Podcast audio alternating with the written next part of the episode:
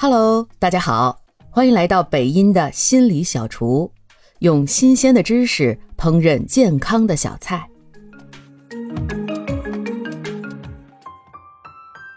今天我们要探讨的是一个有关创伤疗愈和自我调整的重要概念——窗口容忍度，或者叫 Window of Tolerance。窗口容忍度这个术语乍一听。可能让你有些迷茫，但不要担心，我们会逐一解答你的问题。首先，让我们来给这个概念增加一点颜色和形状。你可以将这个窗口想象成一个挂在你心灵深处的窗户，通过它，你可以看到世界，也可以对外界进行适当的反应。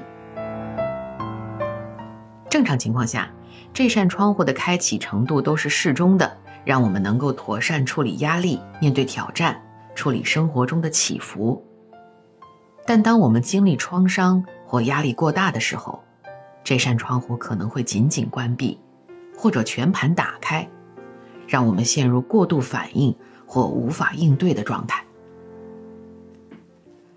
当我们的反应超出了这个窗口，我们可能会陷入两种状态：超调节或者低调节。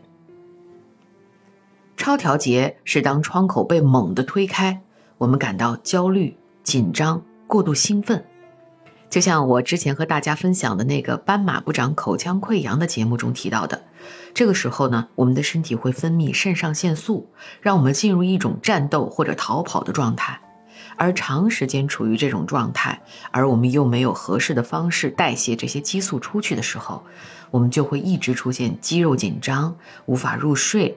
甚至出现各种躯体的症状，逐渐发展为焦虑症。而低调节则是窗口关闭时的状态，我们可能会感到麻木、消沉，无法集中注意力。这种状态就是类似于一种冰冻状态。这个我在之前的节目也分享过。这个时候呢，我们身体体温会降低，心跳减慢，每天都很疲倦，不想起床。不想做任何以前自己感兴趣的事情，因为身体都关闭了嘛，进入冰冻状态了。你已经没有体力和精力做事情了，时间长了就会演化成抑郁症。那么问题来了，如何重新调整这扇窗户，使其回到当时适当的开启状态，让我们能够正常应对生活中的压力呢？对于那些处于超调节状态的人来说，降低紧张度，回归到窗口容忍度的状态是很重要的。有这样几种方法，首先是冥想和深呼吸。这两个方法呢，有助于平静我们的神经系统，减少我们的焦虑和紧张。你可以试着坐在一个安静的地方，闭上眼睛，深深的呼吸，感受你的呼吸进出你的身体，即使只有几分钟。这也可以帮助你降低紧张度。其次就是运动，任何形式的体育活动都能帮助我们减轻紧张和焦虑，可以是有氧，也可以是一次轻松的散步。关键是要让你的身体动起来，让你心跳加快，帮助我们把那个肾上腺素代谢出去。还有艺术疗法，比如画画啦、雕塑、写作、音乐。都可以帮助我们表达和处理我们的情绪，从而使我们的神经系统得到放松。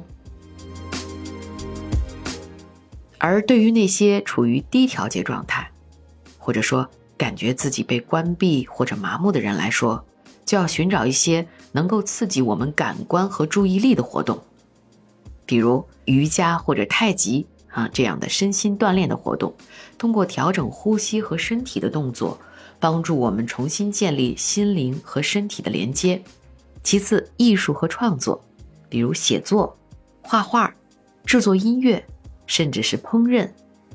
通过这种创造和表达，可以触动我们内在的感觉，让我们注意力从内心的空洞转移到外界的活动。还有社交活动也是很有帮助的，和朋友、家人或者宠物共度时光，参加社区活动。或者做志愿者工作，这些都能帮助我们重新感觉到我们与世界的连接。不管是低调节状态还是超调节状态，寻求专业的帮助也很重要。和心理咨询师聊一聊，寻找到适合你的治疗方法，帮助你从这些状态中走出来。总之，理解窗口容忍度，就像找到了一张地图，指引我们如何在生活的压力和挑战中保持平衡，找到内心的和平。这不是一项容易的任务。但请记住，我们每一个人都有力量去打开那扇窗户，让生活的阳光洒进来。感谢您的收听。如果喜欢今天的心理小菜，记得点赞、评论、加关注，也可以点上一份回去送给你的亲人和朋友哦。